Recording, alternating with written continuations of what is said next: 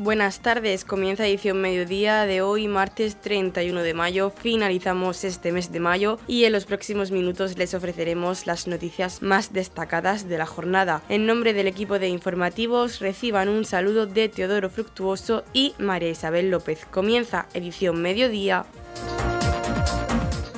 Noticias, edición mediodía. El alcalde de Torrepacheco, Antonio León, acompaña a la concejal de festejos y vía pública, Yolanda Castaño, en la visita a las obras de pavimentación y acondicionamiento del recinto de actividades deportivas al aire libre y recreativas Radar, junto al técnico municipal Antonio Roca, miembros del equipo de gobierno y la empresa concesionaria de la obra Miguel Conesa Franco MCF Obras Públicas. Miguel Conesa Franco es una empresa familiar nacida en el año 1950 y en la actualidad es propiedad de Miguel Conesa Franco, que junto a su hermano Andrés lleva la dirección de dicha empresa. La concejal Yolanda Castaño nos habla sobre las obras que se están llevando a cabo. Nos encontramos eh, en el radar un espacio municipal donde este equipo de gobierno pues, tenía muchísimas ganas de, dotarlo. Ya en el año 2016 instalamos aquí pues, ese recinto de fiestas y lo sacamos de una rambla y por fin, eh, años después, pues hemos podido comenzar con estas obras para hacer un espacio lúdico, deportivo, de entretenimiento para toda la sociedad pachequera. Un espacio de muchísimos metros donde se quedará una explanada central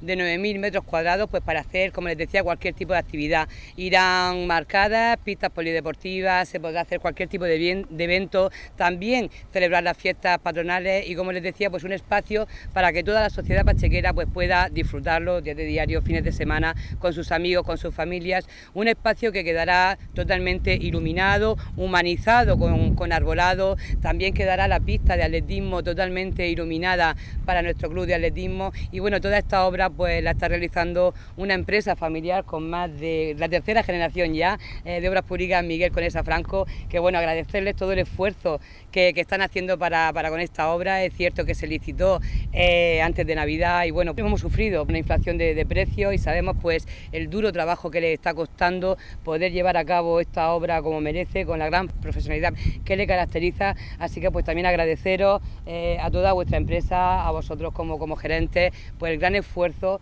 para con el pueblo de Torre Pacheco de, pues, de llevar a cabo esta obra a pesar de que bueno, los cálculos que hicisteis en su día pues no son los que ahora mismo se adecuan a los precios de mercado. Así que pues es justo agradecerles la gran, el gran trabajo, el gran labor que están haciendo, un espacio que se está quedando completamente dotado para cualquier tipo de, posibles actuaciones. Podrá haber cualquier tipo de uso social, cultural, deportivo, recreativo y también en breve comenzaremos con una segunda fase donde ampliaremos en 20 eh, las unidades de peñas que había. Teníamos hasta el momento 109 peñas y ampliaremos tal y como se comprometió el alcalde de Pacheco don Antonio León, este recinto de peñas a 20 más. Y en breve también comenzaremos, que están ya en fase de licitación, las obras de la urbanización desde eh, donde termina la urbanización eh, de aceras hasta pues la entrada natural de este recinto del radar. Así que pues una vez más apostamos por los espacios municipales para el entretenimiento, la diversión y el uso de todos los vecinos de Torre Pacheco. Antonio Roca, técnico municipal, agradece a la empresa concesionaria el trabajo que está realizando y explica cómo quedará finalmente la obra. Y quiero nuevamente agradecer a la empresa Miguel Conesa Franco el esfuerzo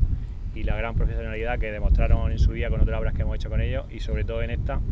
porque bueno, se ha demorado un poquito el tema de, la obra por el tema de las lluvias y aún así siguen aquí con nosotros trabajando como ellos saben. Eh, bueno, hablando un poquito del tema de lo que se está haciendo aquí a nivel técnico, pues bueno, hay una gran explanada de 9.000 metros cuadrados, de 150 de largo por 60 de alto, que se ha dejado en la previsión de cualquier cosa. Para que nos hagamos una idea, hay más de 5 kilómetros de tubo en previsión de iluminación, de fuerza, Hemos hecho un anillo perimetral de agua para dotar a todo lo que sea necesario de agua. Hemos, hecho la previsión de equipos de sonido y bueno, y también se va a llegar a este espacio de 9.000 metros cuadrados, como he dicho, a través de dos calles que van a ser totalmente urbanizadas. En el sentido de que va a llevar iluminación, va a llevar arbolado y va a llevar toda la dotación de una calle peatonal que,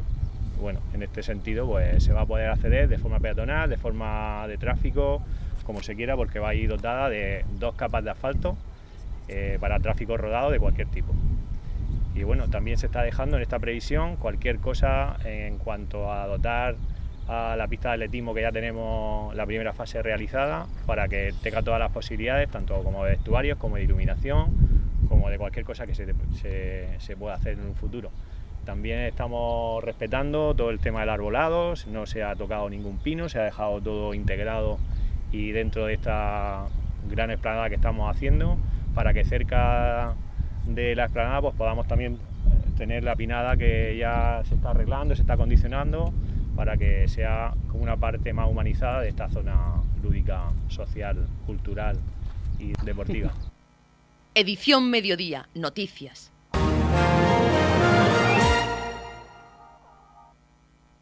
Loferro da comienzo a la fase de selección de artistas aspirantes al Premio Melón de Oro 2022. De los cerca de 300 inscritos, 39 artistas han sido seleccionados para disputarse durante los sábados del mes de junio, los sábados 4, 11, 18 y 25 y el primero del mes de julio, el sábado 2 de julio, un puesto en la semifinal del concurso de cante del Festival Internacional de Cante Flamenco de Loferro que se disputará en la noche del viernes 22 de julio en el patio del recinto de verano de Loferro, en el que se juegan el preciado premio Melón de Oro al cantador más completo y el premio Molino de Loferro a la mejor ferreña cantada. Estas semifinales se desarrollarán en las próximas semanas en el patio de la Peña Ferreña. La primera prueba selectiva llegará en la noche del sábado 4 de junio con siete artistas clasificados que buscan un hueco en la 42 edición del Festival Flamenco de Loferro. Francisco Aparicio, coordinador del Festival de Cante Flamenco de Loferro, nos cuenta más sobre esta primera semifinal que se celebrará el sábado 4 de junio y sobre los artistas que participarán en esta primera primera prueba? Bien, pues efectivamente, eh, después de un parón del concurso de cante eh, de dos años, motivado por el COVID, este año se retoma y por eso la, inscripción ha sido tan masiva. Hemos recibido más de 300 solicitudes. Eh, se han seleccionado 39 mm, artistas para hacer las pruebas de selección que se realizan en el patio del mesón Melón de Oro, como todos los años, los primeros, o sea, todos los sábados del mes de junio y el primer sábado del mes de julio, a las 22 horas, repito, en el patio del mesón Melón de Oro. En cuanto a los eh, participantes, te puedo decir que este año tenemos 39 eh, artistas que se han clasificado y si te parece bien proceden porque proceden de toda la geografía española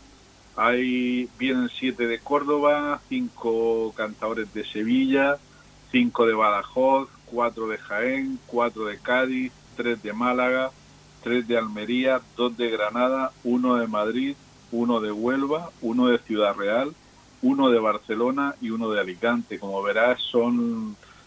procedentes de comunidades como Andalucía, Extremadura, Madrid, Castilla-La Mancha, Cataluña o el País Valenciano o la Comunidad Valenciana. Eh, eh, te puedo decir también que este año se han clasificado para estas pruebas 27 cantadores y 12 cantadoras. Esto hay otros años que ha habido más cantadoras que cantadores, eso viene en la calidad que se presentan cada año, en la calidad del artista eh, y, en, el, criterio del jurado para, para hacer las pruebas, la preclasificación esta. Y, bueno, yo creo que, que el nivel es muy alto, de verdad, porque yo he estado escuchando algunos, todos los, todos los, eh, las personas que se inscriben tienen que acompañar a la solicitud de un, de un audio o un vídeo con sus actuaciones para que el jurado se haga una idea del nivel y yo te puedo decir que el nivel está muy alto, el nivel está altísimo, o sea que el jurado lo va a tener, lo va a tener difícil. El jurado va a ser el mismo durante todas las pruebas selectivas, es decir, desde el sábado 4 hasta, hasta el domingo, hasta el primer sábado del mes de julio, es el mismo jurado. Y de aquí saldrán, de todos estos cantadores, de estos 39 cantadores y cantadoras, saldrán siete semifinalistas y luego, eh, una vez que se realice la semifinal, en el día 22 de, de, julio, el día 23 pasarán cinco finalistas a la, a la final. Y de ahí ya pues será, saldrá el ganador del premio Melón de Oro, el ganador al premio Molino de los Ferros y cinco primeros premios a cinco distintos grupos de canto. Los grupos de cantes están, están incluidos en las bases, son la, la, clase de cantes que tienen que pueden ellos hacer. Están incluidos en las bases del concurso, ellos eligen el cante que hacen, cada cante pertenece a un grupo y el, según el criterio del jurado, el cantador que mejor haya ejecutado pues uno de los, de los cantes que van incluidos en uno de esos grupos, que ya te digo, figuran en las bases, pues se lleva el primer premio, por ejemplo, de cantes de Levante o de o de cantes de, por ejemplo, de soleá, de, cualquier, cualquier, cualquiera de los grupos de cantes que aparecen en las bases. Entonces, los cantes de ritmo y de compás, cantes de ida y vuelta, son muchos grupos. Y ya te digo que de ahí saldrán eh, los siete semifinalistas y luego de los siete semifinalistas, cinco finalistas que pasan a la final del día 24, del día 23, perdón. Y de esta primera semifinal, Sí, en esta primera semifinal ya se, ya tenemos los nombres de los semifinalistas que van a participar el día 4 de junio a las 10 de la noche, que son Bernardo Miranda de Córdoba, Juan Francisco Morán también de Córdoba, Manuel Cuevas de Sevilla, Leonor Moreno Díaz de Sevilla, Antonio Aya de Córdoba, Rosy Campos de Málaga y Alba Marto Garrido de Jaén. Te tengo que comentar que en estos 39 preseleccionados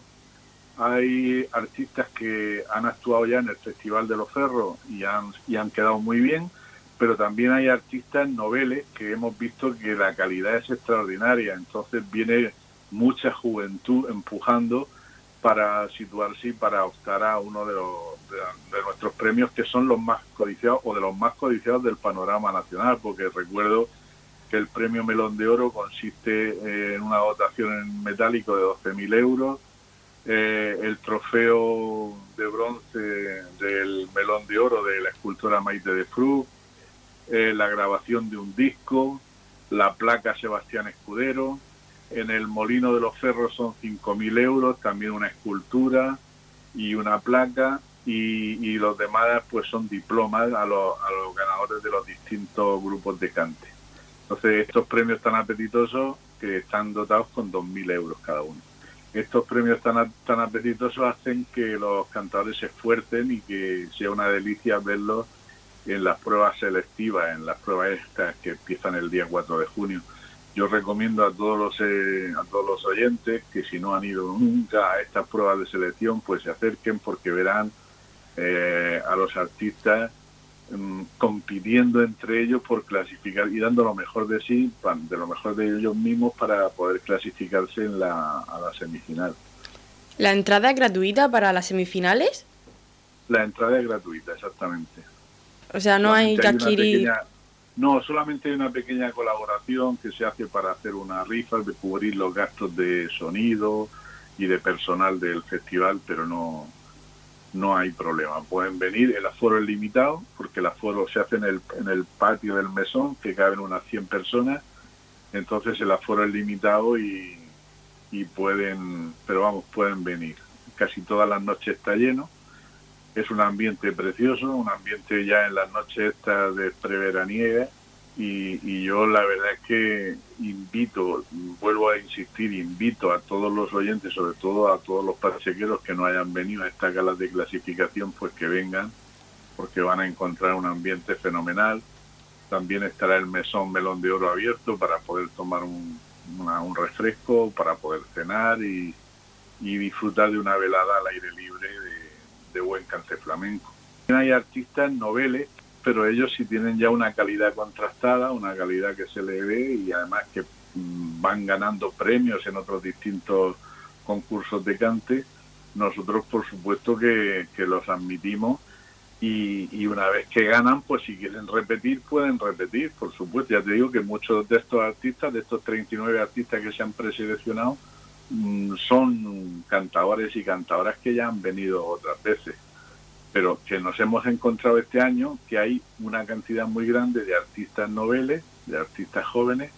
que la verdad es que vienen empujando en el mundo del flamenco y que están ahí en la lucha por el melón de oro y por el molino de los cerros y los, tres primeros premios a los distintos grupos de cante. Sí, decirle a nuestros oyentes que se basen porque va a estar muy interesante este año el Festival Flamenco de los Ferros. Va a estar interesante porque por el nivel, por el nivel de los participantes. Es un nivel muy alto, es un nivel en el que se han preparado. Antiguamente el flamenco pues era, nosotros mm, lo vamos viendo día a día. Cuando nos envían el currículo cada vez vemos más que casi todos los, jóvenes eh, están estudiando en la universidad o ya son titulados universitarios o están estudiando en el conservatorio el nivel va aumentando, eh, los conocimientos de ellos del flamenco, de los distintos palos del flamenco, de las distintas clases de cante del flamenco, es cada día más grande y por eso te digo que, este año el nivel va a ser especial por, por la calidad de los, de los artistas que vienen. Sobre esta primera semifinal, animaros a venir, animar a toda la gente a venir y recordarles que el festival se va a desarrollar del 16 al 24 de, del mes de julio.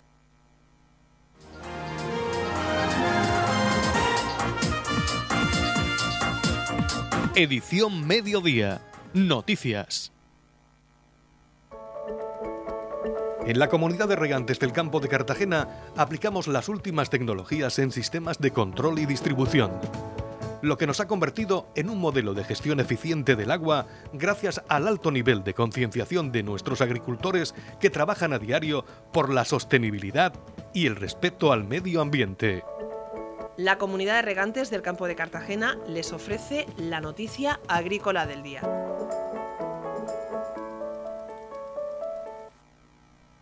La implicación de la población como colaborador necesario para el éxito reproductor de la tortuga boba, especie amenazada, de reciente aparición en las playas de la región, es el objetivo de la campaña Territorio Tortuga que la comunidad desarrolla desde 2017 y que ha presentado el consejero de Agua, Agricultura, Ganadería, Pesca, Medio Ambiente y Emergencias, Antonio Luengo. Luego explicó que estas tortugas son muy sensibles a las molestias en el momento del desove, hecho que se produce precisamente en la época de mayor afluencia de visitantes a las playas. Por eso, con el fin de favorecer las condiciones de nidificación de la tortuga boba en las playas de la región de Murcia y para la detección temprana de la anidación, a través de acciones de divulgación, formación y voluntariado ambiental, se lanza esta campaña estival. Las actuaciones desarrolladas hasta la fecha han permitido identificar un número considerable de rastros de anidación Así se han podido confirmar hasta tres nidos de tortuga boba en las playas de la región en los últimos cuatro años. El consejero anticipó que en los próximos días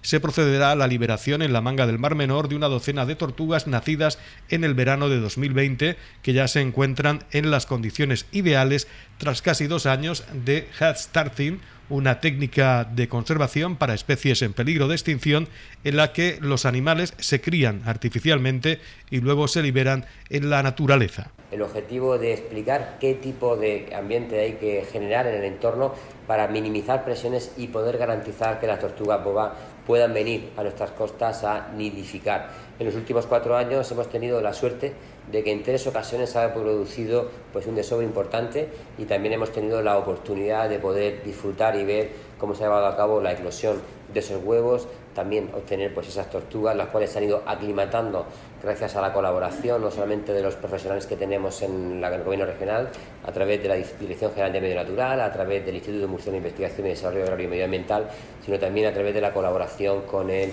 Oceanography de Valencia. Yo quiero eh, poner en valor el trabajo que venís desarrollando, el trabajo que venís haciendo y por supuesto también eh, reconociendo pues cómo ese trabajo, ese esfuerzo y ese compromiso está eh, obteniendo, está dando sus resultados. Estamos generando un clima que es propicio para que las tortugas puedan venir a nuestras costas a desovar. Y también estamos hay un trabajo de colaboración muy importante el cual se viene desarrollando gracias a la colaboración y la implicación de muchas asociaciones, de muchos colectivos los cuales trabajáis día a día recorriendo toda la costa, garantizando e identificándose algún tipo de movimiento que pueda haber, que pueda ser característico de la presencia de alguna tortuga, al mismo tiempo también ayudando, formando pues a los operarios que colaboran todos los días en la limpieza de las playas para que sepan cómo tienen que actuar en caso de que identifiquen cualquier tipo de, de señal y al mismo tiempo también generando un clima de paz y de sosiego en las zonas donde se lleva a cabo la identificación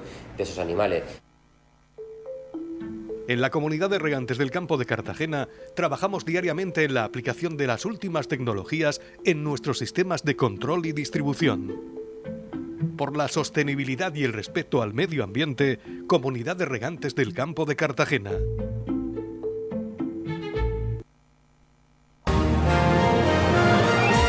Edición Mediodía. Servicios informativos. La Universidad de Murcia y la Asociación Futuro de la Educación de la Región de Murcia, en colaboración con el Ayuntamiento de Torre Pacheco y en el marco de las octavas jornadas de educación para el siglo XXI, miradas desde las ciencias y las artes, organiza este martes 31 de mayo en Torre Pacheco la conferencia a cargo del doctor Salvador Martínez Pérez, Cómo afecta el confinamiento intelectual a la salud mental. La ponencia tendrá lugar, como les comentamos, a las 8 de la tarde en el Salón de Plenos del Ayuntamiento de Torre Pacheco. Salvador Martínez Pérez es catedrático de Anatomía y Embriología Humana en el Instituto de Neurociencia de la Universidad Miguel Hernández de Alicante. Es doctor en Medicina de la Universidad de Murcia y premio extraordinario de doctorado curso 86-87. Acerca de esta ponencia hablamos con el doctor Salvador Martínez Pérez. Bueno, pues eh, vamos a analizar eso, un poco las consecuencias eh, físicas en el aspecto de la actividad física que todos conocemos, que, fueron muy eh, contundentes y muy severas, pero eso conllevó también, primero, una, un desapego, una deshabituación a todos los contactos sociales que teníamos y las relaciones humanas, de tal forma que nos confinamos también en el ámbito de nuestras relaciones eh, de forma muy muy drástica, que eso para mucha gente mantenía muy bien su estado de autonomía y supuso una pérdida muy importante de, de su actividad mental y actividad intelectual. Y además, eh, algo que es quizá lo más importante es que nos introdujo miedo, nos introdujo una gran dosis de temor, de de, huir de las relaciones, de tener incertidumbre de lo que nos iba a pasar y también de desconfiar de, las otras personas que nos rodeaban porque podrían ser fuentes de, de, contaminación o incluso nuestra reclusión interna para no ser fuente nosotros de contaminar a nuestros seres queridos. Es decir, perdimos todo el estímulo que la sociedad hace al cerebro humano que es fundamental para mantener la actividad y la autonomía mental. Y eso vamos a hablar, que yo creo que no hemos salido todavía, del, por eso hablo del confinamiento intelectual. No nos hemos todavía despojado de forma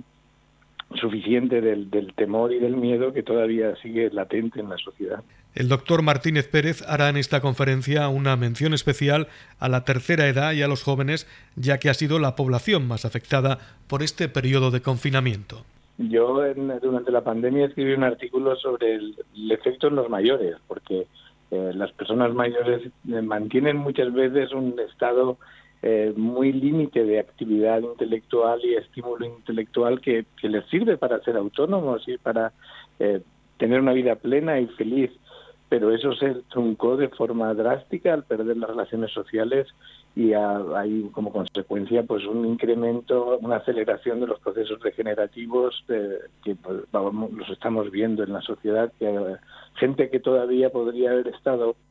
en un equilibrio más o menos aceptable, pues está sucumbiendo porque les ha faltado ese estímulo. Y a los más pequeños, eh, porque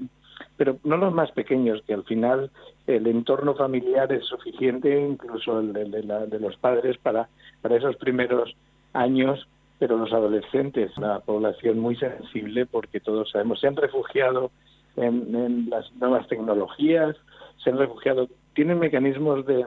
de eh, respuesta y compensación, pero pero el, el, no tener al otro, no tener relaciones directas de unos con otros, el salir a la calle, el, ser expuestos al mundo exterior y sobre todo el, temor latente, el estrés latente de la pandemia, yo creo que les ha hecho un daño muy importante y lo estamos viendo ahora, la cantidad de, de adolescentes que en los institutos están solicitando apoyo y ayuda porque les, ha, les cuesta volver a lo que a la normalidad que, saben que su vida tenía antes de la pandemia y no consiguen encontrar esos niveles de, confianza, eh, de grupo y de, y de vuelta a esa normalidad. Creo que todo, lo, hemos sufrido todos, pero pero los ancianos sobre todo y, los adolescentes van a, vamos a tardar bastantes años en, en poder compensar lo que ha sucedido. Estamos repasando para usted la actualidad de nuestro municipio en edición mediodía. Cita previa DNI en Torre Pacheco, nueva cita el 23 de junio. Desplazamiento del equipo móvil DNI el mes de junio al Centro Integral de Seguridad de Torre Pacheco. Policía local de Torre Pacheco informa sobre el calendario de desplazamiento del equipo móvil DNI para el mes de junio. La fecha para toma de datos en el Centro Integral de Seguridad de Torre Pacheco está prevista para el 23 de junio con entrega el 29 de junio. Para reservar la cita, los interesados deben solicitarla presencialmente en el Centro Integral de Seguridad de Torre Pacheco o por teléfono llamando al 968 57 7108 con la extensión 2208 o con la extensión 2251. También pueden llamar al 968 33 60 31 en horario de 8 y media de la mañana a 1 y media de la tarde de lunes a viernes. Se darán un máximo de 65 citas cada día de toma de datos siendo el horario de atención de 9 menos cuarto a 11 horas. El nuevo DNI solo se entregará al interesado y para su recogida el titular deberá presentar su DNI anterior los días de entrega. En el caso de no presentarse a recogerlo el día que se le convoca, el interesado deberá retirarlo en cualquier otro ayuntamiento al que se desplace el equipo móvil. En ningún caso se podrá retirar de la oficina de Cartagena. Edición Mediodía. Servicios informativos. Charla informativa de consumo sobre ley de segunda oportunidad. La Oficina Municipal de Información al Consumidor del Ayuntamiento de Torre Pacheco ha organizado una charla informativa sobre la ley de segunda oportunidad. Esta sesión informativa se celebrará el martes 31 de mayo a las seis y media en el aula multiusos del edificio de la Casa de la Radio, Paseo Villa Esperanza número 2, aquí en Torre Pacheco, y está dirigida a la población en general, así como a profesionales y asesorías. La asistencia es libre y gratuita hasta completar aforo. Más información en la Oficina Municipal de Información al Consumidor en Torre Pacheco, en el correo electrónico omic.torrepacheco.es o llamando al teléfono 968 58 58 38. Nos cuenta más sobre esta charla informativa de consumo sobre ley de segunda oportunidad el técnico del Departamento de Empleo, Pedro Vera. El martes 31 de mayo a las seis y media de la tarde en el edificio de la Casa de la Radio, en, el aula multiusos, vamos a realizar una, una, charla informativa de consumo que trata sobre la ley de segunda oportunidad. Esta ley de segunda oportunidad es un mecanismo, es un recurso legal que, ofrece, que se ofrece a particulares y también a autónomos, empresarios autónomos, que ofrece la posibilidad de que puedan renegociar o incluso eliminar de forma total o parcial sus deudas cuando no es posible hacer frente a su pago. Esta charla eh, va a estar impartida por dos abogados profesionales que trabajan en, eh, son especialistas en, esta ley de segunda oportunidad y vamos a tener ocasión de, informarnos eh, de una ley que muy de actualidad desgraciadamente porque bueno esta ley de segunda oportunidad viene a ser algo parecido como la ley del concurso, como el concurso de acreedores a lo que son eh, a las sociedades, pues la ley de segunda oportunidad sería en el ámbito de la persona física. Ya digo, tanto se pueden acoger particulares como autónomos. Como siempre, como todo en la vida, hay una serie de requisitos y demás, un límite de las deudas. Bueno, para todo eso, para informarnos, este martes 31 de mayo a las seis y media en el edificio de la Casa de la Radio, esta charla que hay que recordar que es totalmente gratuita y la entrada es eh, libre hasta que completemos el aforo. La sala tiene una capacidad de unas 50 personas, o sea que, eh, que, faltan plazas, pues bueno, ya veremos la posibilidad de hacer una segunda charla. Eh, están todos invitados a esta charla de consumo. En la comunidad de regantes del campo de Cartagena aplicamos los últimos avances en innovación y desarrollo al servicio de una agricultura de regadío eficiente y respetuosa con nuestro entorno por la sostenibilidad y el respeto al medio ambiente, Comunidad de Regantes del Campo de Cartagena. La Comunidad de Regantes del Campo de Cartagena les ofrece la información del tiempo.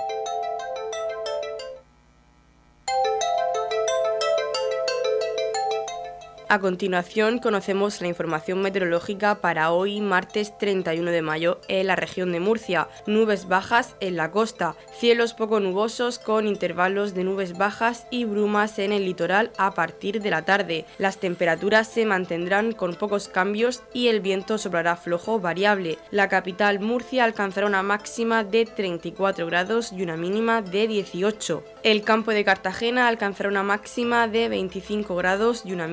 de 20 y en el Mar Menor tendremos una máxima de 29 grados y una mínima de 17 grados. En la comunidad de regantes del campo de Cartagena aplicamos los últimos avances en innovación y desarrollo al servicio de una agricultura de regadío eficiente y respetuosa con nuestro entorno.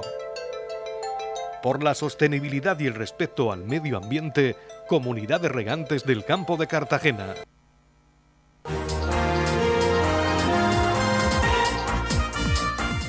Hasta aquí lo más destacado de la información local. Volvemos con más noticias a partir de las 8 y media con edición de tarde. Y recuerden que edición mediodía lo pueden volver a escuchar en los podcasts de esta emisora que los pueden encontrar en el Facebook de Radio Torre Pacheco y también a través de nuestra web radiotorrepacheco.es donde encontrarán información actualizada. Les deseamos que pasen muy buena tarde.